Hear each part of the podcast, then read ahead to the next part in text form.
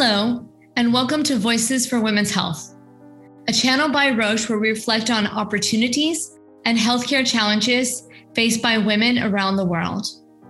My name is Stephanie Sassman, and I'm the portfolio leader for women's health at Roche. Today, we have the pleasure of talking with Dr. Robert Winn. An accomplished physician scientist, Dr. Winn works tirelessly to bridge the gap between basic science and community based healthcare models in underserved communities. Today, we will talk with him about ZNA, how a person's zip code is a significant factor in the healthcare they receive and how they are treated for diseases like cancer. Our health systems are failing women, a fact that's become even clearer after COVID. And we have to set a new agenda to ensure better outcomes for our mothers, sisters, daughters, friends, who are so central to our lives and to society. But what does good look like? Where should we begin? How can we achieve meaningful and lasting change? When we want to tackle issues of this magnitude, we want to start by listening. Listening to remarkable leaders who can talk about their own experiences so let me introduce an extraordinary person, Dr. Robert Winn, who has done so much to empower underserved patient populations, improve healthcare delivery, and ensure equal access to cutting edge medical treatments. Dr. Winn is the director of the Virginia Commonwealth University Massey Cancer Center and a lung cancer and health disparities expert. In this position, he oversees a cancer center designated by the National Cancer Institute that provides outstanding cancer care, conducts groundbreaking research to discover new treatments for cancer, and offers high quality education, training, and community outreach programs. Dr. Winn is here to talk with us about ZNA, the Zip Code and Neighborhood Association, and how that influences your health this is important, especially for women, and has a powerful impact on their health.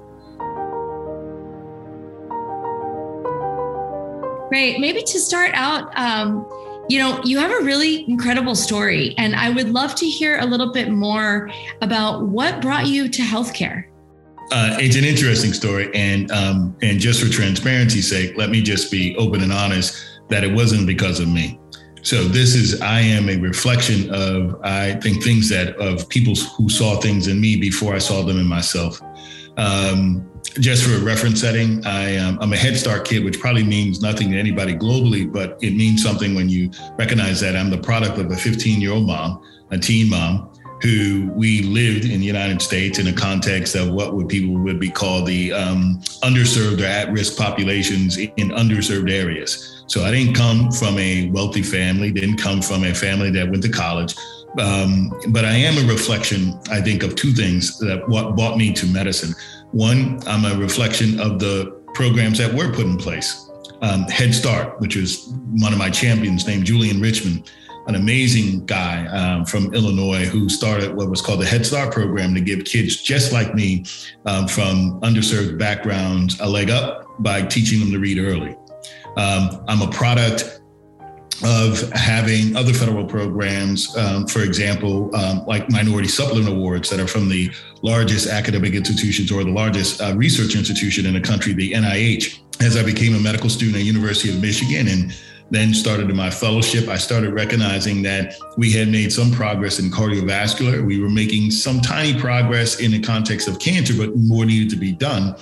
And what I recognized was that there weren't really many women or minorities who were leading the charge in any of the cancer centers, in any of the chairs of departments, division heads. And so when I had the opportunity, uh, based on my research and some of my administrative abilities, to become a cancer center director, um, when I got the opportunity here at VCU Massey, I said yes.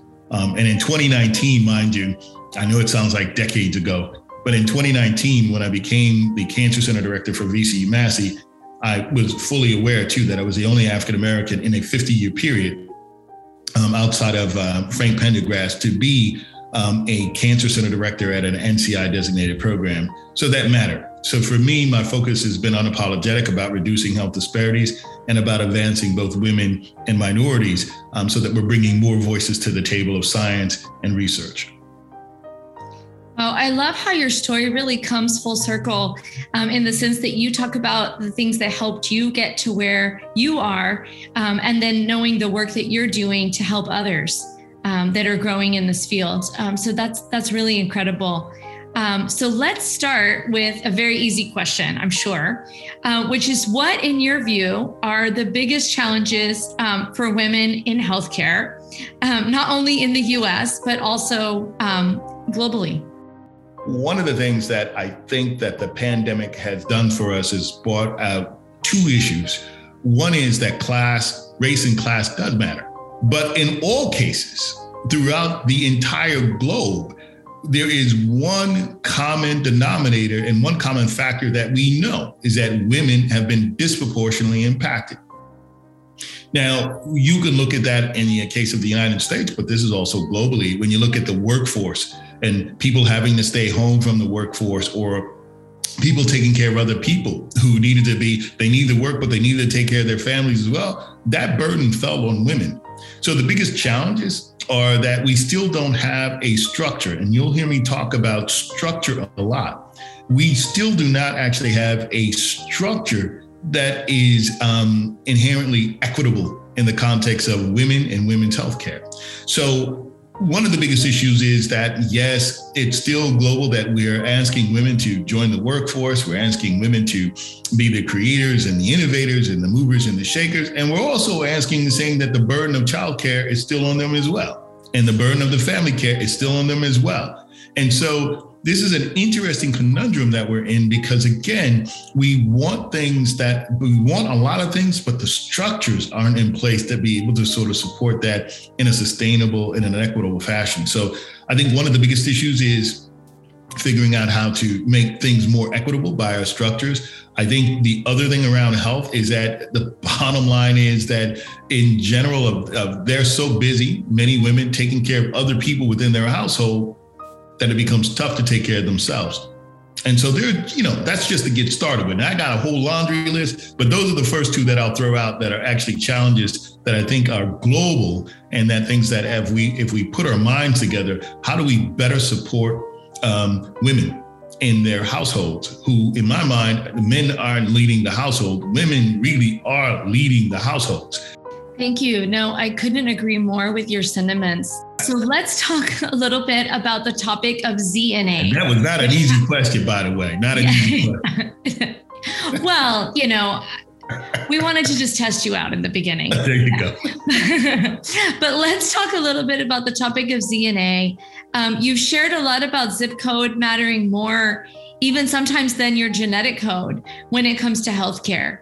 Talk a little bit more about the concept of ZNA and what led you to this, and and what do you think it means um, for women and and in societies? Many others are recognizing that your zip code and neighborhood of association probably is a better predictor of your life expectancy than clearly your DNA. Now, I think we have, you know, initially when we said that, that, you know, that became bold and people were like, what the hell? And now we actually have data that's validating that literally the place and space that you live matter. Give me an example. So, in, um, for example, um, the United States, and I'll pick an area that many people may have heard about, something called either, you know, a little town called uh, Manhattan, New York City, or Chicago. If you look in Chicago, we can see that in an actual area of a four miles distance, four miles distance away, that you can have a life expectancy reduction of 16 years. Interestingly enough, on the south side of Chicago, which people should know, that's where Obama, President Obama, former President Obama lived, and Michelle Obama lived and worked and played and worshiped. On the south side of Chicago, in an area called Englewood, um, if you look at that area from the eight miles away from what we call the Magnificent Mile, which is where uh, where the shopping and all the rest of it is the most wonderful in Chicago, eight miles south of that area, there is a life expectancy gap of 30 years. Now, some might say, well, wait a minute, Rob, um, Dr. Winn, that's in Chicago. Turns out that if you look at gun violence, you're that's negligible. When we looked at gun violence, it's negligible. So, what attributes to that life expectancy differences are the chronic diseases. So, one of the things that I learned from the pandemic is that we have blamed both uh, minorities and sometimes women as just having comorbid diseases, as if their DNA was the matter. So I've debunked that, or I'm trying to debunk that, and trying to at least add a little bit of level of complexity to that, maybe even nuance, and saying that these people aren't born with with those uh, complicated comorbidities. Those comorbidities are also created by structures right? There are class issues, right, where certain classes go somewhere. In the United States, we had in the 1930 a formalized program with the federal government called redlining. It was called the um, Federal Housing Act of, of the 1930s. The initial act was supposed to provide funding for housing for all Americans under FDR. But when it got down to the reality, many of the people didn't want African Americans living in their neighborhoods. So they set up a federal process in which some neighborhoods were benefited from getting loans. And if you happen to be Black, then you were not accessible. These loans were not accessible to you. So you lived in certain neighborhoods, right? That was the first cut of segregation, right? That segregation, you can then imagine, says better grocery stores, better traveling, better X, Y, and Z, right? Is already imbalanced. In the 1950s, 60s, and 70s, unlike many of the countries, uh, uh, uh just like many of the countries throughout the world, they then had robust neighborhoods that, yeah, could tolerate the segregated type deals. And they were on their own, they had their own banks, they were doing wonderful work. And then we had something called the Urban Renewal Project that literally drove um, white roads through black bedrooms, crippling neighborhoods.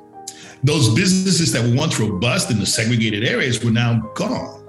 Not only were these businesses gone, the neighborhoods disrupted, but interesting enough, the highways and the the um, the companies that they put in these poorer neighborhoods or these disadvantaged neighborhoods or these undesirable neighborhoods actually put more chemicals like and more pollutants in the air like PM 2.5 which you now know comes from many of these companies and from the highways that then infect and, and, and, and impact the people living in those neighborhoods. So structure actually also has to be a part of the conversation of people overall health. And all I'm trying to simply do is to say that we need to get away from people just saying, yep, African Americans have more comorbid diseases, or yep, Asians get this, and actually understand that there's structure and culture that in that actually impact your social determinants of health that actually have an impact on our biology.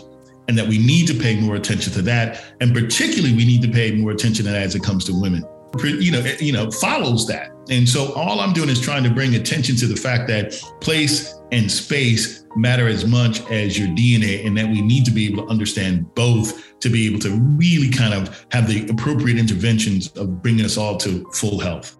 No, I think that's really interesting. And I was reading also a quote that you post about, um, and I won't get it exactly right, um, but it was about health behaviors representing about 30% of the determinants of health, um, while clinical care represents uh, about 20%. Um, and then there's a whole other chunk that is um, social and economic factors, as well as also the physical environment. Real yeah, talk. And, and, real talk. I mean, behaviors matter, right? And we typically say, oh, those poor people, they uh, they should, where you going to exercise, right? If you don't have a gym to do it in. And so that's unfair sometimes. And where are you going to get the fresh fruit, right? Where are you going to get the fresh fruit? And so there's yeah. this unfair criticism globally on people that come from poorer areas um, about them not doing things. Oh, oh, yeah, I'm sure if they could get on a treadmill and jump on a treadmill safely. Listen, on the south side of Chicago, you just cannot just get out your door and just start walking around and exercising in the neighborhood. Just a fact. Turns out that that is actually true. And as we're seeing right now in Haiti and many other places around the globe. So you know, quit playing. Let's actually start dealing with the real, and that is with these inequities and particularly as it relates to either uh, class or et cetera, et cetera, exist in almost all countries, and in and, fact do matter. Exactly, and and you know what impact um, do you think, in particular, that these factors have on the healthcare of women? A multiplier of negativity when it comes to women, right? So we've already talked about the issue of women just from the basic structures and where the roles in families and you know being the matriarch and taking care of things taking care of things before they take them themselves and now you put the multiplier of these structures, this zip code neighborhood of association impacting their social determinants of health, what groceries they get, what groceries don't have, and the just daily stress. Here's an example of imprinting. Um, when you think of Beyonce and you think of Serena Williams, you think, oh my God, they're both African American, but they're incredibly wealthy and they should do well. Well, interesting enough, it's public knowledge that both of them had incredibly difficult uh, pregnancies. This is an example that even an African American woman with a degree has a worse outcome, right, in infant mortality relative to Caucasian women with a high school degree. Fact, not something I made up. It's a fact. So people say uh, they're scratching their head. How is that possible? Well, the reality is, this is what I'm sort of saying that when we look at medicine, we always look at the now, but you have to look at the history, right? The arc. And if we're right about structure imprinting on your biology, then it's not just Beyonce and Serena, it's what happened to their parents before then and before then that may be potentially imprinting right now on the biology that they have. So again, there's this whole concept that place and space matters. There's this concept that as we're talking about this in any context, you're going to actually see a multiplier, negative multiplier effect in predominantly in women uh, in, in these poorer outcomes. And so, you know, when we think of cardiovascular disease, when I think of cancers, when I think of particularly the preventable cancers, look, no one on this freaking planet should be dying from cervical. And so I think that we, it's time to either stop playing or just keep chattering the way we have. But my mind is, I think that hopefully the pandemic and all the unrest throughout the globe has gotten us more uh, uh, awakened to the fact that we need to be much more serious and deliberate about addressing these issues. Because honestly if we take care of if women's health improves all of our health improves. Could not agree more. Um, so what's next? Um, you know i know that you've been doing a lot and talking about zna are there other steps that are are being taken to improve awareness of zna so we can also begin to take collective action? Yeah that's a great question. And um, I'm just a simple blue collar kid. So uh, my answer usually is the following um, make um, local actions that would have national and hopefully global impact. So we can't do it without starting this on our own. So at my institution at VCU Massey, one of the things we've actually done is we've um, made an overhaul of what we're doing. Um, we are celebrating the 50th, coming up on the 50th anniversary of celebrating the first NCI designated program uh, since 1971 with the President Nixon at the time with the war on cancer, and where they decided that they would actually do this wonderful, big, bold step of taking academic institutions and partnering with the NIH and coming up with what we now know are some of the most amazing miracle cures and approaches in taking care of cancer. But that's the first 50 years. So, my challenge to the NIH and my challenge to cancer centers all over the country and all over the globe is how do we reimagine ourselves over the next 50 years? And I can't imagine us not actually taking more efforts and looking at community first. So, all of us across the globe have had this catchphrase, you know, hashtag bench to bedside. But I've challenged the bench to bedside model. The bottom line is two things happen usually with the bench to bedside model it usually winds up as books and papers that collect dust on a shelf. Or most of the time, the people who can't get to your bedside don't get the health care, and that's predominantly women and people at risk populations who are poor. So stop playing. So we need to start reconstructing and reimagining what a NCI designated cancer center can do. So we've done that. So we flipped the script we're not just call it hashtag community to bench or the people to pipette movement, as I like to call it, but we really are engaging and my folks are embracing this concept of getting more data from the zip code, the neighborhood associations from our community, and using the data from those communities to help refine and in some cases define our research questions. And that once we find out these issues and we find out this wonderful science, I know it was unpopular when I first started in 2019.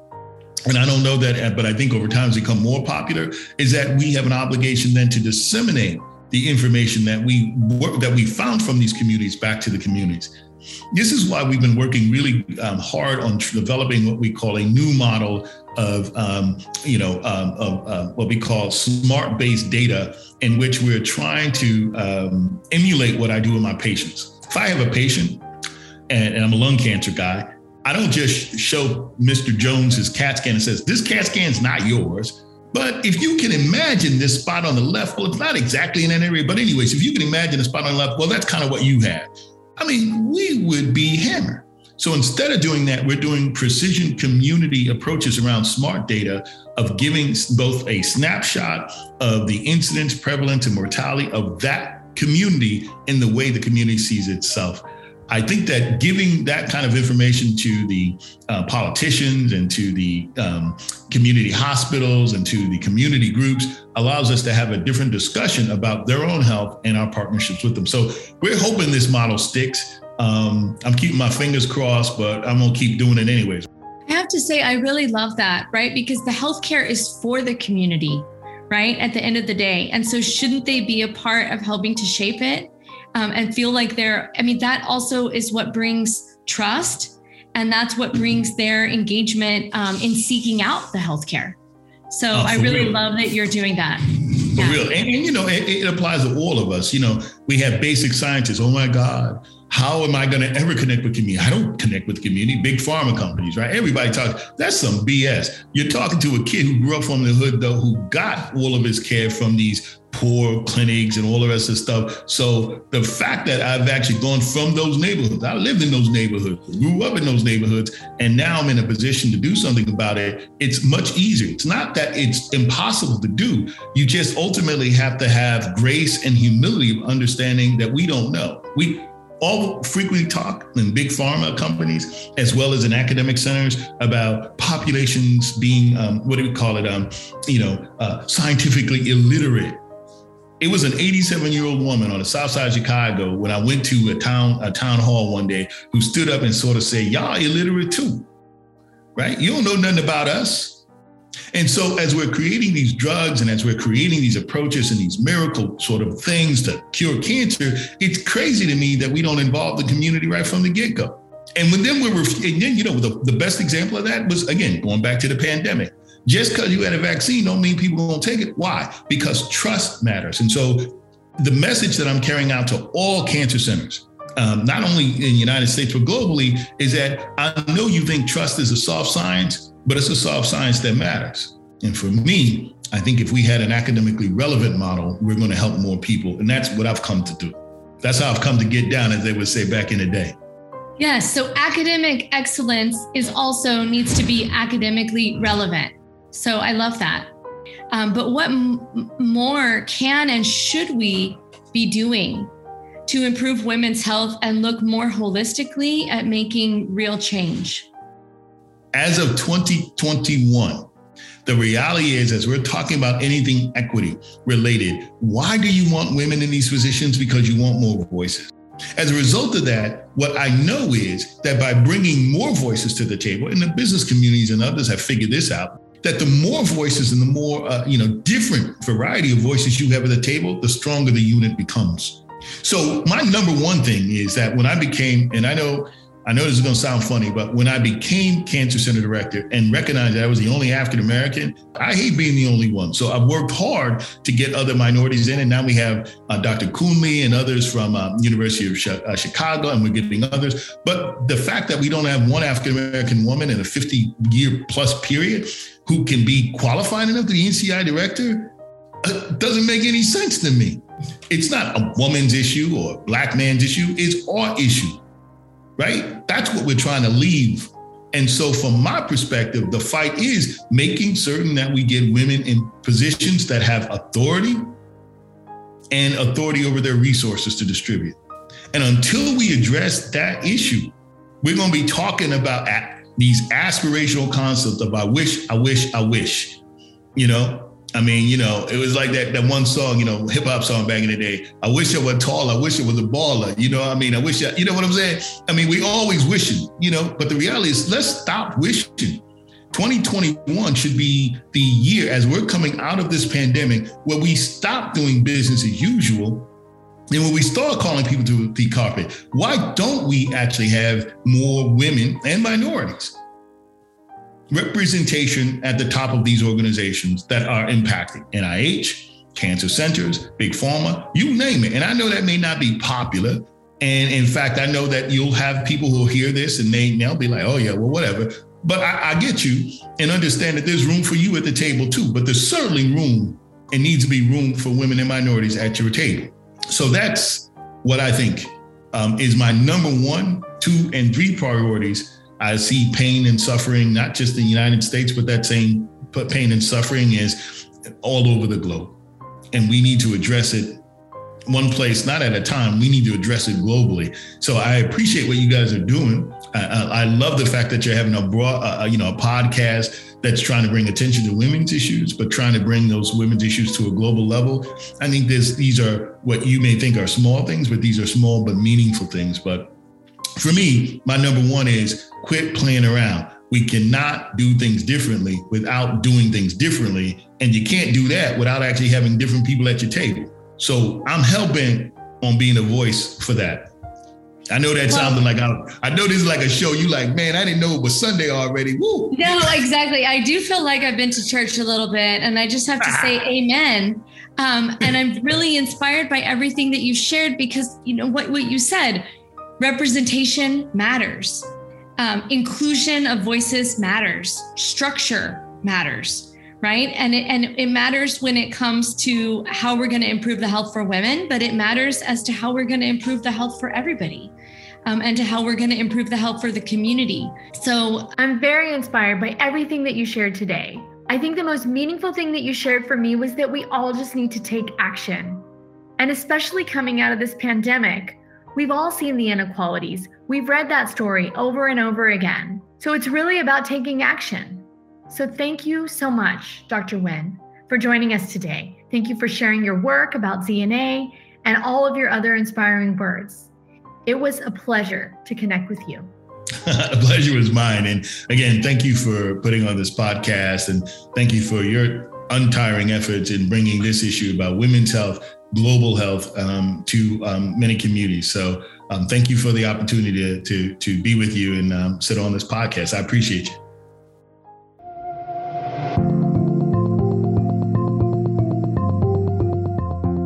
Thank you for listening and contributing to the dialogue.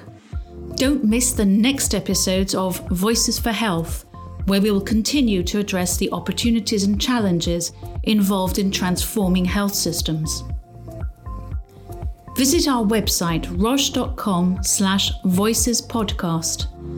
There you can find more information to contribute to the conversation about transforming healthcare.